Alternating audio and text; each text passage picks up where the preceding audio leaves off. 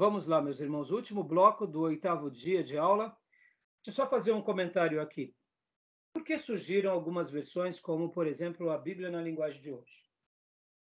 É de consenso que o, as palavras de uma Bíblia, ou do original, quando elas são feitas a tradução para uma outra Bíblia, é de consenso que haja pelo menos 5 mil vocábulos.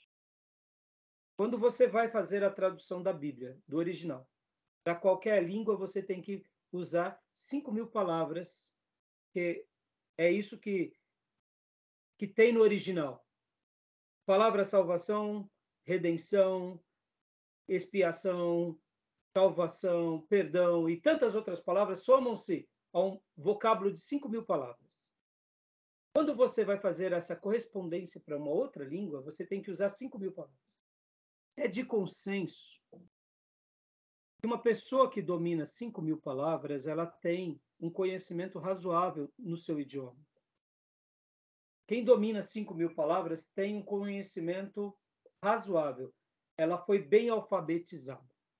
Uma pessoa simples, uma pessoa que não foi alfabetizada ou que passou apenas pelos anos iniciais da alfabetização, ela domina por volta de duas mil palavras.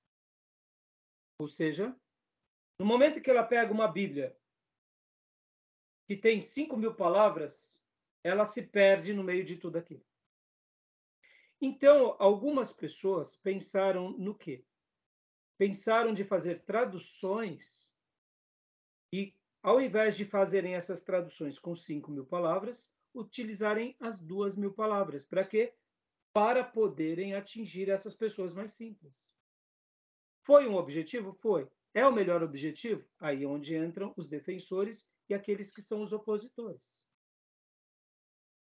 Num primeiro momento, como ferramenta de evangelização para as crianças, principalmente, é ótimo, porque as crianças lerão a Bíblia e terão uma ideia do sagrado. Porque uma criança, enquanto ela está sendo alfabetizada, ela domina, de fato, até duas mil palavras. Então, pensando no público crianças, pensando no público de pessoas não alfabetizadas, a ideia foi boa. Agora, o tiro geralmente saiu pela culatra. Por quê? Porque se Deus quis se comunicar com cinco mil palavras, ele não disse o seguinte: eu quero me comunicar com cinco mil palavras apenas para quem domina cinco mil palavras. Eu deixo cinco mil palavras para todos. Logo, a função da igreja é tentar traduzir para aqueles que não têm essas compreensões essas demais palavras. Por isso que eu não tiro e não deixo de dar o mérito a esses tradutores, a essas Bíblias, como no linguagem de hoje, Bíblia Vida e tantas outras Bíblias. Tem a sua utilidade. No entanto, muitas vezes o tiro sai pela colatra, porque essa pessoa que domina apenas duas mil palavras, ela fica satisfeita, porque já leu a Bíblia e ela não se aprofunda no texto sagrado, no, naquilo que Deus quis revelar. E o, agora falando sobre o, o, uma coisa interessante a história do povo de Deus, no momento em que o povo de Deus começa a evangelizar uma alma, essa alma que se arrepende, se converte, muitas vezes ela é analfabeta. E ela é alfabetizada pela palavra de Deus. Então, historicamente, o poder da palavra é tão grande que essa pessoa que era analfabeta, agora ela, ela é alfabetizada e o vocabulário dela aumenta. Por quê? Porque o amor dela por Deus aumenta, já que ela se converte a Deus e Deus se revela por meio de uma palavra, é a obrigação dela conhecer a palavra. E quando ela conhece a palavra e ela começa a estudar, ela é alfabetizada e ela enriquece o seu vocabulário. Ou seja, então, em tese, como instrumento de evangelização é útil, mas como instrumento de, de discipulado é péssimo. Por isso que um pastor ele tem que ter essa compreensão. Então, quando eu faço uma defesa a esse, a esse tipo de tradução, eu não estou também dizendo que ela, é, ela, é, ela, ela se basta, não. Ela é só um gatilho para se iniciar. Mas o pastor e o teólogo, o professor de escola bíblica, deve ampliar essa, essa questão. Por quê? Para que essa pessoa que foi evangelizada e convertida, seja ela uma criança, seja ela uma pessoa que domina apenas dois mil vocábulos, ela cresça também. Olha o que estamos fazendo aqui. Hoje mesmo eu dei um exemplo no meu módulo anterior, que no meu, na minha mensagem eu usei é, de forma espontânea uma palavra que não, é usual. Foi ótimo eu fazer a minha lição de casa me ouvindo depois, porque eu falei, poxa vida, essa palavra não é usual. Não usarei mais ela. Então, eu estou aprendendo aos 51 anos de idade. E esse é o meu dever: crescer enquanto viver e ensinar os meus discípulos e alunos a crescerem também. Tá bom, meus irmãos? Então, fica aqui uma defesa às demais traduções. Existem aquelas que não gostamos muito, respeito elas, elas têm a sua utilidade, mas, no entanto, nosso dever é levar as pessoas ao verdadeiro vocábulo sagrado, que é ele que importa para nós. Se Deus quis se comunicar conosco, precisamos honrar ao Senhor. O ponto da interpretação histórica. Vamos lá. Interpretação histórica. Pastor, leia para nós a interpretação histórica. O que é?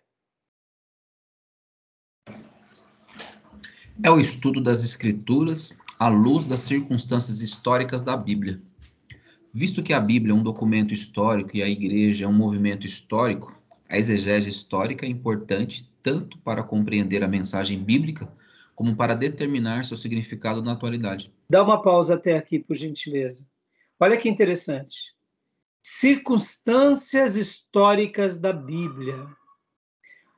Essa segunda frase, visto que a Bíblia é um documento histórico e a igreja é um movimento histórico, a exegese, ou seja, a hermenêutica histórica, é importante para compreender a mensagem Lembra que eu falei que na aula da semana que vem nós estaremos estudando o livro do, do Luiz Berkoff, falando um pouco sobre a história da interpretação, para a gente entender como os judeus interpretavam, como o Novo Testamento interpretava, como a igreja primitiva interpretava. Então, esse movimento histórico ele vai ser útil para nós. Por exemplo, irmãos, olha que interessante. Qual é o momento histórico que estamos vivendo? Nós estamos vivendo um momento de tecnologia. Nós estamos vivendo, e não é de hoje, um momento de ciência, de expansão. Hoje, para nós, é muito comum falarmos do universo com certeza, em partes, de várias coisas. Mas pense assim: há 200 anos atrás, ou há 500 anos atrás, quando alguém especulava sobre o universo, era uma, uma loucura. Mas para nós hoje é algo tranquilo. Falar em tempo real numa aula como essa era uma coisa mágica, era uma coisa de bruxo. Para nós, é algo tranquilo.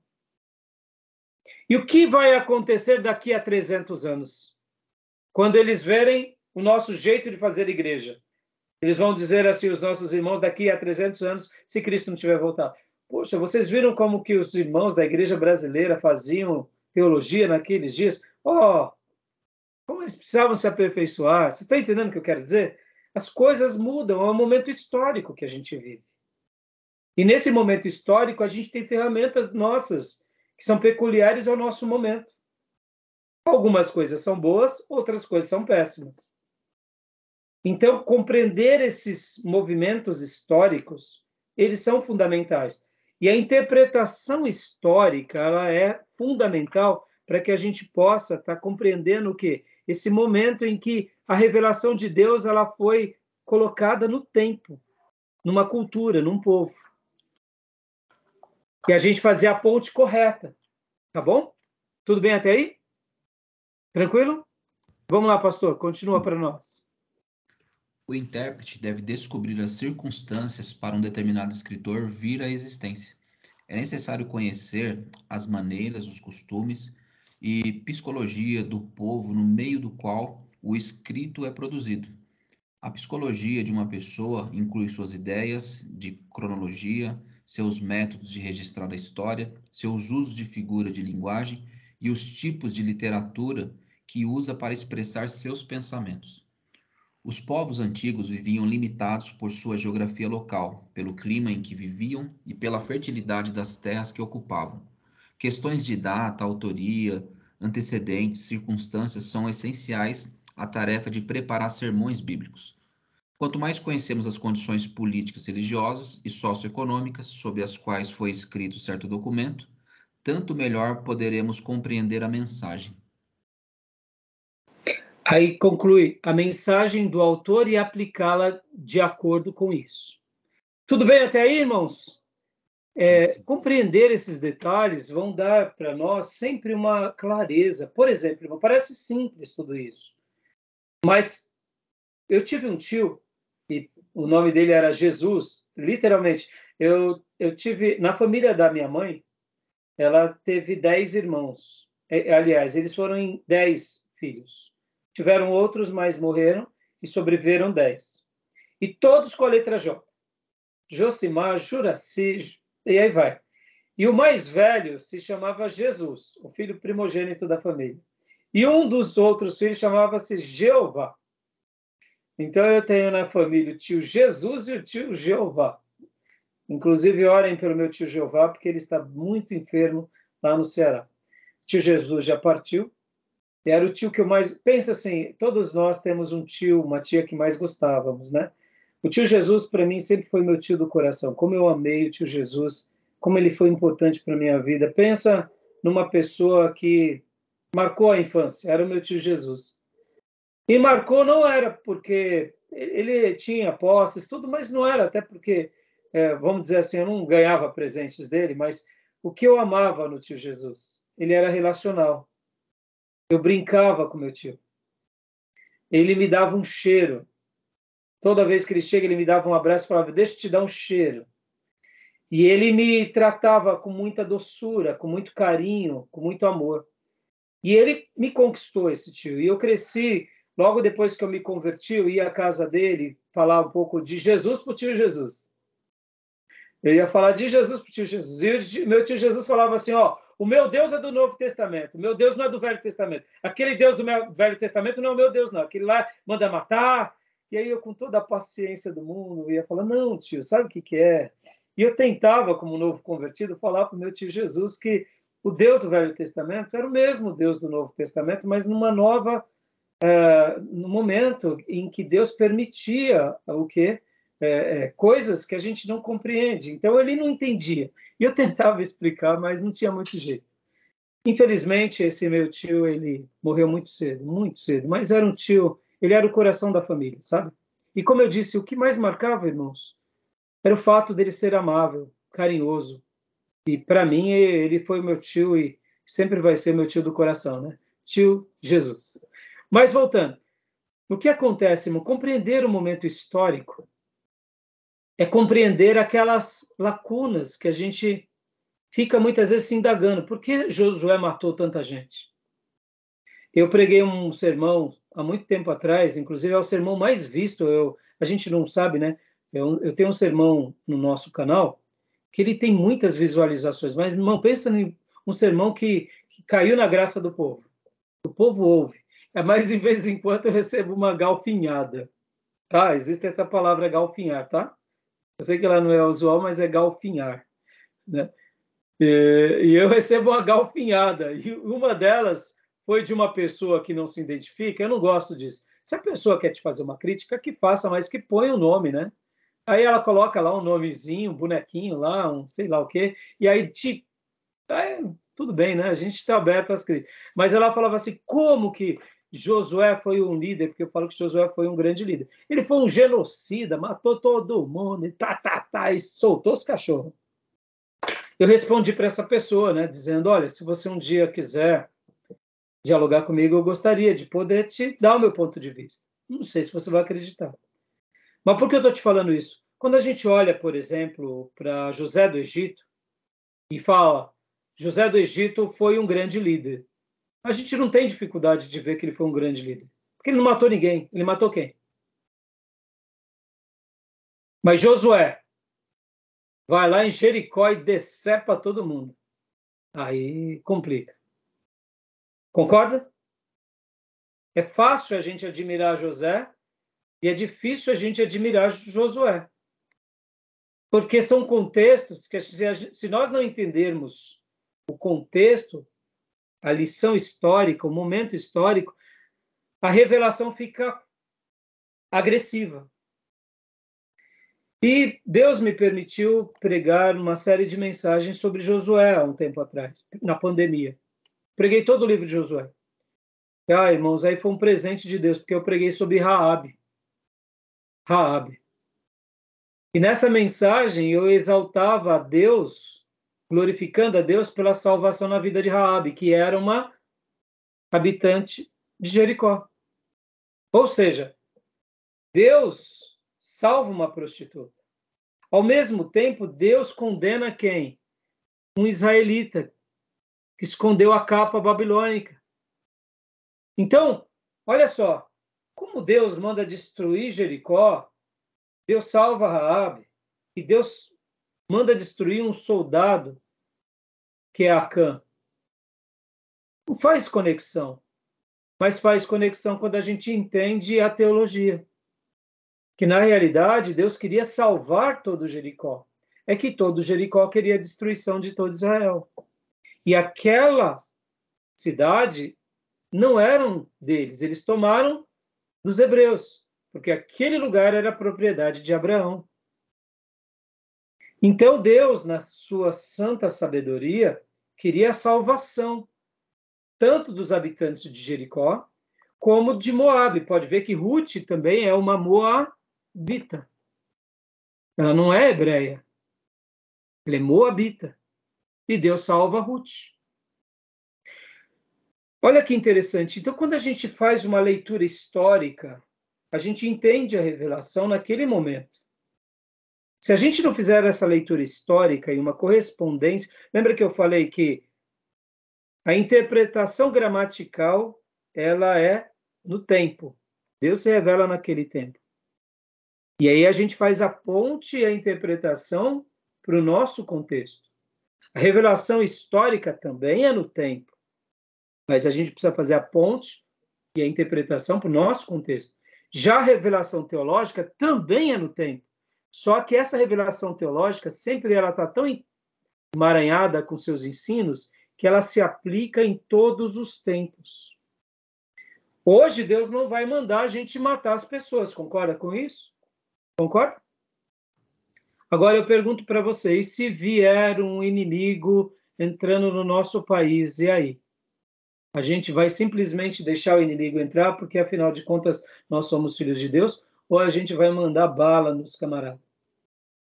E tiro de canhão e jato em cima deles. Estão entendendo como a leitura tem que ser uma leitura adequada? Porque o Brasil é um país pacífico, até que alguém tente atacá-lo. Pastor Raí, aí? Aí, meu irmão, temos que se defender. Pastor, mas o senhor é a favor da guerra? Não, eu sou a favor da paz. E por isso que eu sou tão a favor da paz que o nosso exército tem que ser o mais preparado do mundo, para que ninguém jamais tente passar a fronteira. Porque se passar a fronteira, aí merece ah, aquilo que a gente chama de uma, uma resposta à altura. Por quê? O Brasil é nosso. Sua casa é sua. Ninguém pode invadir. Então, eu sei que esse discurso parece ser meio ah, pastor, o senhor está sendo a favor da guerra? Não, eu sou a favor da paz. E sou tão a favor da paz que a gente tem que ter a maior guarnição possível para nos proteger e nos blindar. Porque, em nome da ingenuidade, muitos povos cristãos foram dizimados. Por quem? Pelos maus. E os maus estão aonde? Os maus estão em todo lugar o tempo todo. Podem ver que Israel ele sofria com os filisteus, sofria com vários outros povos, e se Israel não tomasse cuidado, eles eram amassados e engolidos. Podem ver que José vai para o Egito, salva o Egito, o povo de Deus abençoa o Egito e depois o povo de Deus virou escravo no Egito. Só queriam ir embora e não puderam nem ir embora. Os maus sempre existem. Deus intervém, intervém, mas muitas vezes Deus também quer que nós façamos o quê? Nós nos defendamos, nós pelejamos, nós nos guardemos. Somos um povo de paz, não somos um povo de guerra, mas nós precisamos fazer uma leitura adequada da vida. Não estou entrando no mérito aqui, tá, irmãos, para fazer guerra, etc. Mas você vê a interpretação histórica. Deixa eu dar um dado histórico aqui da Idade Média, do povo de Deus. Haviam grupos, como por exemplo os anabatistas, meus irmãos, que eles eram perseguidos e eles viviam em vilarejos, eles viviam muitas vezes vinham povos maus querendo matá-los e eles morriam, simplesmente morriam. Muitos anabatistas foram dizimados totalmente. Alguns desses sobreviventes, sabendo disso, falaram: não, a gente é da paz, mas se alguém vir, a gente vai revidar. E aí podem ver que vai tendo uma certa maturidade, porque é o seguinte: o que, é revidar? O que, é dar a outra face? Percebam, tem vezes que a gente faz uma salada e uma confusão. Se a gente for levar uh, a ferro e fogo, irmão, então quer dizer que qualquer bandido que quiser entrar na tua casa, você vai deixar. Então, eu digo, então, para que trancar a casa? Deixa ela aberta. Para que a gente fecha? Meu, não? Hã? Eu falei essa, essa, essa exata palavra que você falou, eu falei para o meu pai a mesma coisa. Ué, não, deixa aberto, deixa o carro aberto. Não, porque você revira. Então você percebe que muitas vezes, em nome da simplicidade, de uma leitura histórica inadequada, ou até mesmo exagerada, porque percebam, eu falei aqui algo para a gente fazer uma correspondência adequada, mas não falei para a gente também ir lá e matar os habitantes de Jericó, estão entendendo? Vamos acabar com os comunistas, vamos matar eles. Não, pelo amor de Deus, não pode. Olha a guerra que está tendo no nosso meio por causa da questão de, de opiniões políticas, irmãos. A gente tem que respeitar. Eu não concordo com a esquerda, eu não concordo com o socialismo. Eu acho que é, Deus, Deus nos livre de um governo assim. No entanto, a gente tem que respeitar, irmãos. A gente tem que viver com todo mundo. Se amanhã tivermos um governador que seja muçulmano, a gente tem que respeitar a religião que é dele. Se ele é pai de santo, a gente tem que respeitar. Agora, o povo vota em quem ele quer. Agora, nós não somos alguém que vai a ferro e fogo brigar. A gente opina, a gente dialoga, a gente questiona. Tá bom? Tudo bem, irmãos? Eu fugi um pouco aqui, mas a gente já volta, Paulo. Tá bom? A leitura histórica. A leitura histórica. Tá bom? Então, vamos lá. Continuando aqui a interpretação histórica. Etapas para se determinar o contexto histórico. Leia para nós, Gil.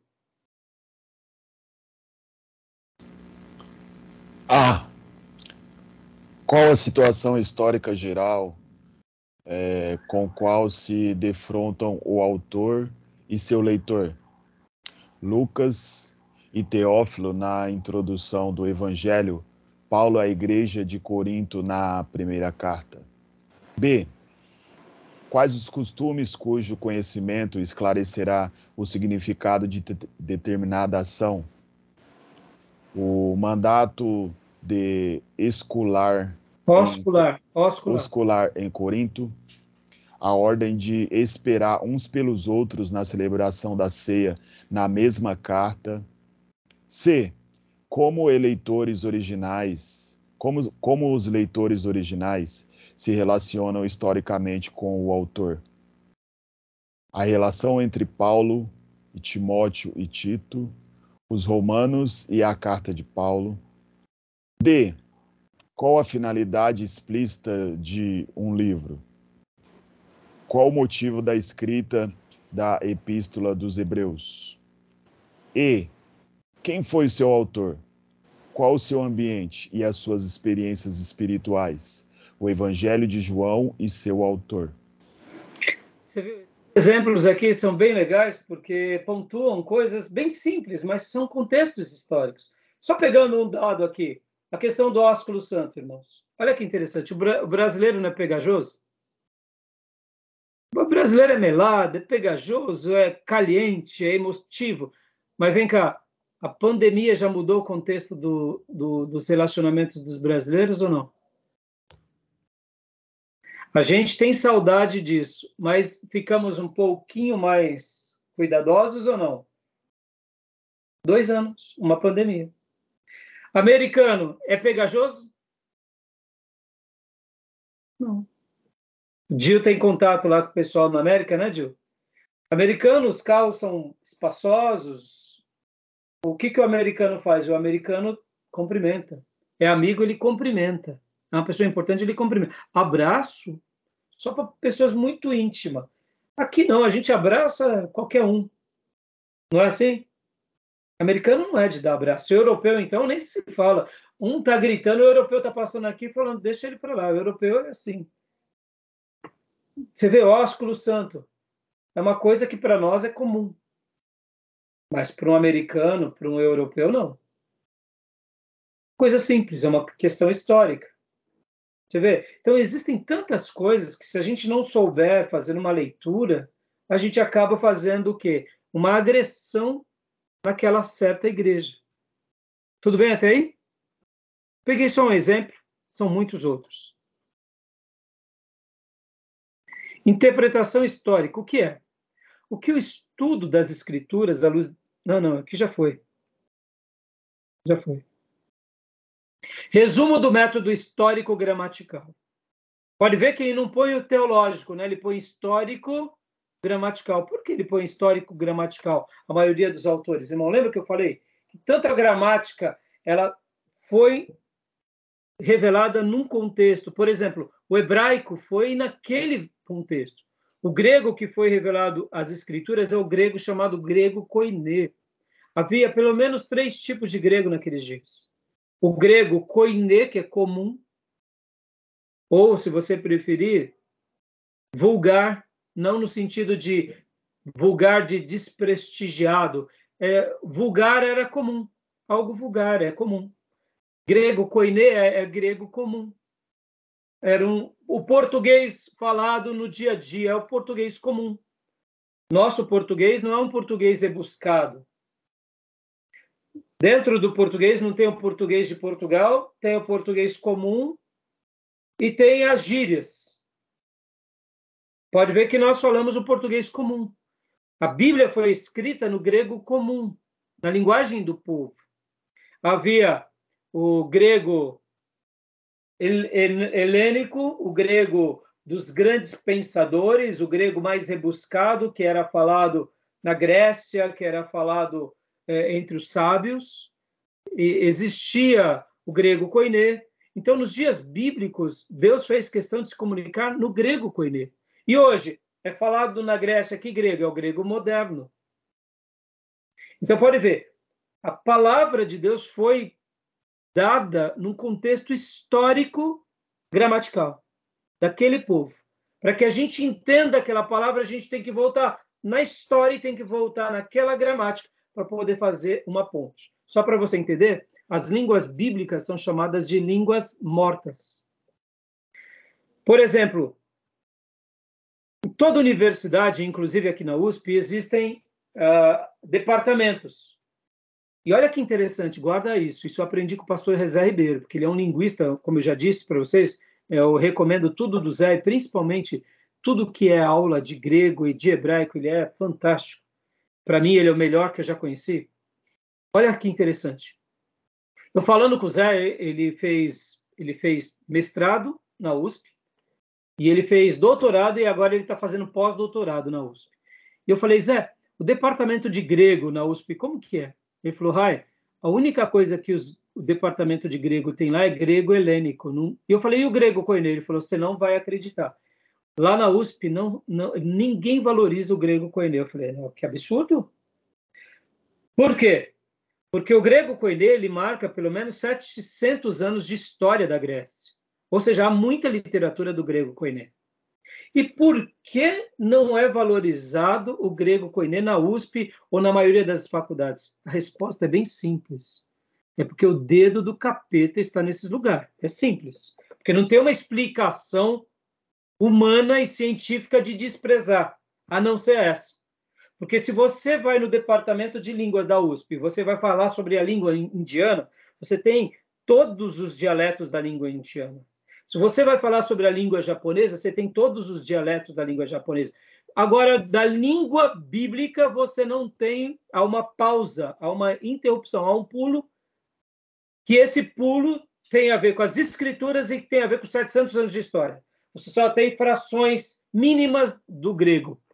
Não é um absurdo? E o Zé me falou tudo isso eu falei, Zé, e aí onde entra uma oração que a gente tem que fazer, qual é? Crentes irem no departamento da USP e trazerem o que? A beleza da literatura do grego koiné. Vamos lá. Quando a gente pega da língua portuguesa, irmãos, no Brasil, Vamos lá, quando o Departamento de Línguas da USP, quando vai falar sobre a língua portuguesa de Portugal, tem que estudar tudo que é da língua portuguesa de, de Portugal, de Camões, dos clássicos, o português popular, concorda? Quando você vai estudar o português brasileiro, você tem que estudar o português mais rebuscado das tribunas, o português comum e a gíria. Você tem que ter tudo. É um departamento científico. Você está entendendo?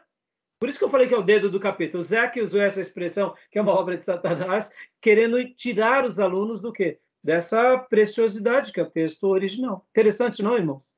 Isso eu não sabia. Para mim, na minha concepção, quando o aluno ia fazer grego, ele ia para a USP, lá também ele teria o quê? Ele teria o grego helênico, o grego atual, o grego koiné, normal. Até porque você vai se especializar em algum setor. Não, o grego bíblico não tem. Por que não tem? Ah, porque não é do interesse deles. Por que não é do interesse deles? Tem que ser. Aonde está o povo de Deus das línguas originais? Que Deus levante homens de Deus e mulheres de Deus para colocarem a palavra de Deus e também as demais literaturas do grego koiné. Então, a, a, interpretação ela, ela é histórica e ela é gramatical e ela tem que ser restaurada. E como eu disse há pouco, o grego e o hebraico bíblico eles são chamados de línguas mortas. Ah, pastor, é por isso. É por isso que não tem uh, uh, o grego koiné e não tem hebraico. Irmãos, língua morta é estudado o tempo todo. Hieroglíficos egípcios são estudados. O, o, uh, tem muitas línguas mortas que é estudado o tempo todo, entendeu? Então, isso não é desculpa. Aliás, isso é matéria-prima de linguista, entendeu? Tá bom? Rapidinho aqui, porque a gente já está concluindo. Então, quando o sentido simples da escritura faz senso comum, não procure nenhum outro sentido. Portanto, tome cada palavra no seu significado literal, usual, ordinário, primário, a não ser que os fatos do contexto imediato, estudados à luz de passagens relacionadas e de verdades axiomáticas e fundamentais, claramente indiquem o contrário. D.L. Cooper. Faz lembrar as palavras do Nelson e do Lund, né? Essa frase. Obviamente, a interpretação literal, gramatical histórica tem espaço para a linguagem figurada e poética. Eu sou a porta, os montes romperão em cânticos, as aves baterão palmas, etc. Do significado óbvio e indiscutível, só não tem espaço para alegorismos, associar leão à Inglaterra, confundir Israel e a igreja. É aqui onde a gente vai trabalhar bastante semana que vem. Nós temos preconceitos da escola da alegorização da escola de Alexandria. Eu quero quebrar esse tabu semana que vem. Claro, claro, talvez 0,1% de passagens do sentido poético, Isaías 55:12, os montes e os outeiros romperão em cântico diante de vós, e todas as árvores do campo baterão palmas, com uso de figuras de linguagem, eu sou a porta, eu sou o caminho, etc. Mas sempre é um método único e evidente pelo contexto imediato, imediato, de interpretá-los de modo que honre o literalismo racional. E aí ele vai dar alguns outros exemplos, e assim a gente terminou o nosso slide e concluímos essa parte tão importante da matéria. Tá bom, meus irmãos? Tudo bem, meus irmãos queridos? A nossa base da nossa teologia, ela é ela é a base. A nossa interpretação, ela é teológica, ela é histórica e ela é gramatical. Amém? Não importa a ordem ela é gramatical, ela é histórica, ela é teológica. O importante é que você saiba que a nossa base ela tem isso. Pastor, tem que ser as três bases? Tem que ser as três bases. Se você faz uma interpretação bíblica, uma hermenêutica, só com a base histórica e gramatical, tá bom. E, e qual é a sua base teológica? Você pode devagar em caminhos perigosos. Se você só tem uma base teológica, mas não é gramatical e não é histórica, fica perigosa. Porque essa teologia você vai fundamentar onde? Você compreende que as coisas elas caminham de uma forma harmoniosa nessa relação? É isso que vai defender a escola de Alexandria. É a melhor escola? É a melhor escola. Agora, isso não quer dizer que a escola, a escola de, de, de, de Antioquia é a melhor escola, a escola de Antioquia é a melhor escola. Agora, não quer dizer que a escola de Alexandria seja de todo ruim. Eu vou explicar para vocês eu vou trabalhar um pouco, quebrando um pouco esse paradigma.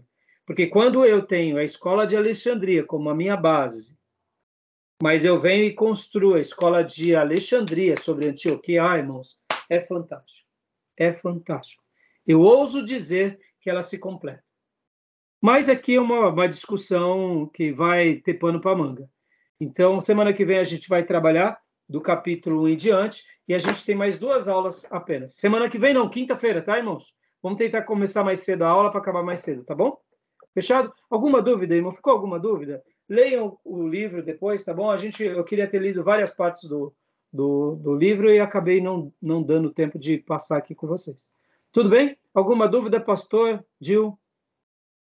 Tudo jóia, pastor. Tranquilo? Irmão Douglas, é um prazer tê-lo aqui conosco, né? E sempre que puder, apareça aqui na nossa classe, tá bom? Amém. Então, meus irmãos, que Deus abençoe vocês, que o Senhor continue cuidando das nossas vidas e que possamos amar essa palavra como o livro da nossa vida e que Ele nos ajude a mergulhar na teologia, na história e na gramática e fazer uma aplicação correta para os nossos dias. E que a gente possa realmente ter o, o abecedário é, do crente sempre presente na nossa vida, o obedecer, não o ABCD, tá bom? Para que as bênçãos nos acompanhem. Tá bom, meus irmãos? Até quinta, querendo Amém. Deus, então. Amém. Abração. Bom descanso para todos. Bom descanso. Boa noite, irmãos.